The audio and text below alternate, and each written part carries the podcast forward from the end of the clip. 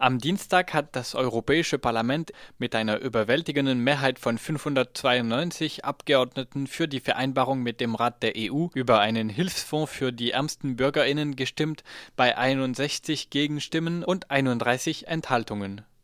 Ursprünglich hatten der Rat der EU und die Kommission Kürzungen für diesen Hilfsfonds in Höhe von einer Milliarde Euro vorgeschlagen. Das Europäische Parlament konnte aber in der Vereinbarung erkämpfen, dass EU-Hilfen für die Ärmsten bis 2020 weiter wie bei der letzten Siebenjahresperiode dreieinhalb Milliarden Euro betragen.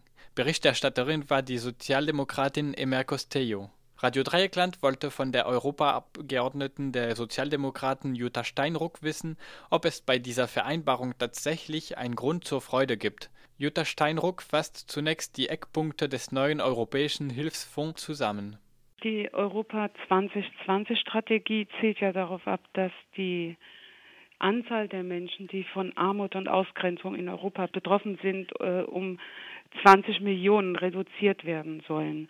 Und es soll wirklich die Menschen unterstützen, die in Europa arm sind durch die äh, ganzen Sparmaßnahmen und die Krisen, die wir in verschiedenen europäischen Mitgliedsländern haben, haben wir ja eher das Problem, dass die Armut zunimmt anstatt abnimmt.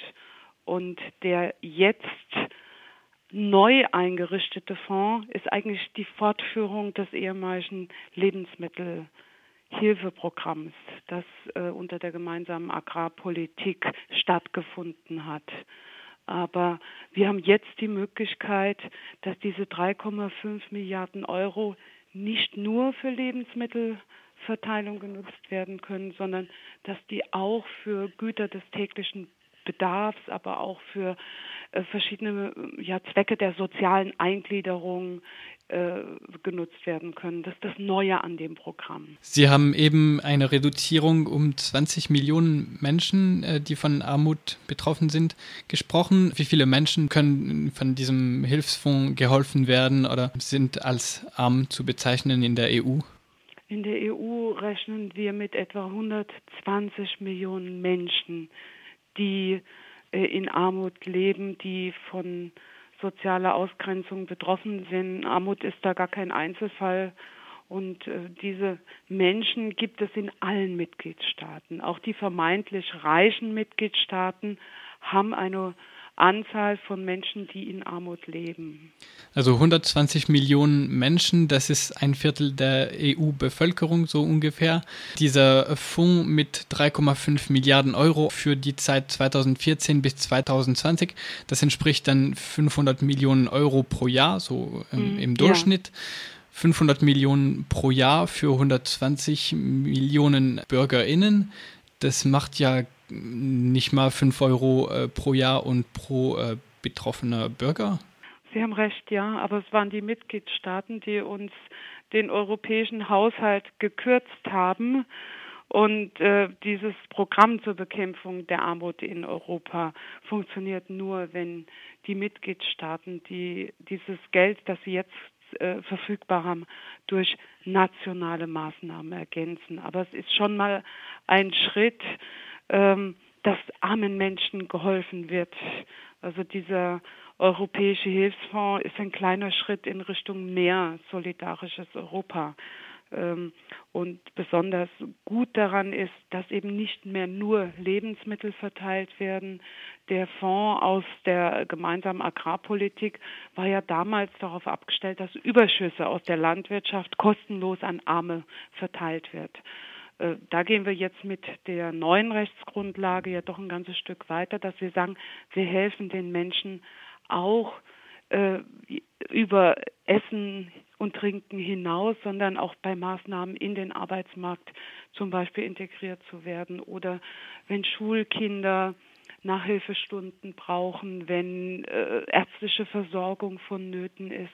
Also es geht weit über das hinaus, was wir bisher hatten, über Essen und Trinken. Und das ist dann schon ein sehr, sehr guter Schritt. Ich weiß, es ist sehr wenig Geld, aber es ist ja doch ein, ein Schritt in die richtige Richtung. Jetzt im Interview geben Sie sich ziemlich ernüchtert anscheinend. Auf Twitter gaben sich aber die Abgeordneten der Linken und der Sozialdemokraten recht zufrieden über die Entscheidung des Plenums, dass dieser Hilfsfonds weiter wie bisher finanziell ausgestattet bleiben soll. Wenn man aber die wachsende Armut mit der Krise der Arbeitslosigkeit und auch noch damit die Inflation berücksichtigt, bedeutet es doch, dass dieser Fonds am Ende weniger Menschen helfen wird als in der vergangenen Periode, oder nicht? Dieser Fonds wird nicht weniger Menschen helfen, sondern dieser Fonds ist darauf ausgerichtet, dass die Mitgliedstaaten auch ihren Eigenanteil teilen. Wie Sie wissen, haben die europäischen Mitgliedstaaten den europäischen Haushalt ja gekürzt. Das hat zur Folge, dass wir natürlich auch weniger Geld verteilen können, weil wir als europäische Ebene keine eigenen finanziellen äh, Einnahmequellen haben, sondern darauf angewiesen sind.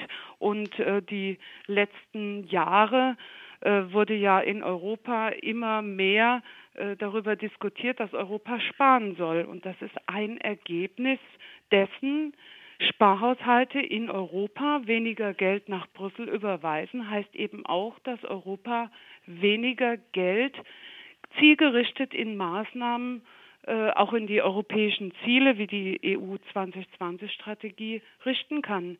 Ich bin froh, dass es uns gelungen ist, dieses Geld zielführend jetzt einzusetzen, viel zielführender wie vorher wo, wo eben nur Lebensmittel verteilt werden konnten, sondern dass es jetzt auch in, in, in der Macht der Mitgliedstaaten steht, ähm, dieses Geld auch für soziale Eingliederung zu nutzen. Sie schieben jetzt auch die Verantwortung zurück an die jeweiligen Mitgliedstaaten, ihre eigenen Sozialausgaben aufrechtzuerhalten. Aber in dieser Entscheidung des Europäischen Parlaments werden die Kofinanzierungssätze auf maximal 85 Prozent der öffentlichen Ausgaben beziehungsweise 95 Prozent für die Länder, die am stärksten von der Krise betroffen sind, gehoben. Wenn diese finanzielle Ausstattung des Europäischen Hilfsfonds aber gleich bleibt, führt es nicht mathematisch dazu, dass die gesamten öffentlichen Hilfen sinken werden. Gerade wir Sozialdemokraten waren nicht sehr glücklich, dass wir weniger Geld für mehr Aufgaben in das europäische Budget bekommen haben. Ähm, wir haben so viele Probleme, von denen wir glauben, dass wir die nur langfristig lösen können, wenn wir heute investieren. Es geht ja auch darum, in den Krisenländern Strukturen zu schaffen für äh, eine ja, ökonomische Basis, um Arbeitsplätze, um gute Arbeitsplätze zu schaffen. Es geht um die Bekämpfung der Jugendarbeitslosigkeit. Da sehen Sie, da haben die Mitgliedstaaten sechs Milliarden Euro ja noch nicht mal zusätzlich eingestellt, sondern umgewidmet, auch aus anderen europäischen Fonds weggenommen. Mir wäre lieber gewesen, da hätte man wirklich gesagt, wir wollen das wahrhaftig und ehrlich bekämpfen äh, und stellt dafür auch Geld zur Verfügung. Aber so ist Geld ja auch immer nur umgeschichtet worden. Und wir als äh, Europäisches Parlament sind nicht in der Lage, den Haushalt zu überziehen, auch wenn wir meinen, wir müssten an der einen oder anderen Stelle viel mehr und viel intensiver ansetzen. Ich finde, Armutsbekämpfung ist ein ganz, ganz wichtiges Element, das wir brauchen, auch äh, gerade Hilfen äh, die Menschen wieder auch sozial einzugliedern. Kinder, die von Armut betroffen sind, haben ja ganz erhebliche Nachteile, wenn es auch um die weitere persönliche und berufliche Entwicklung geht. Deswegen müssen wir da ansetzen und unterstützen.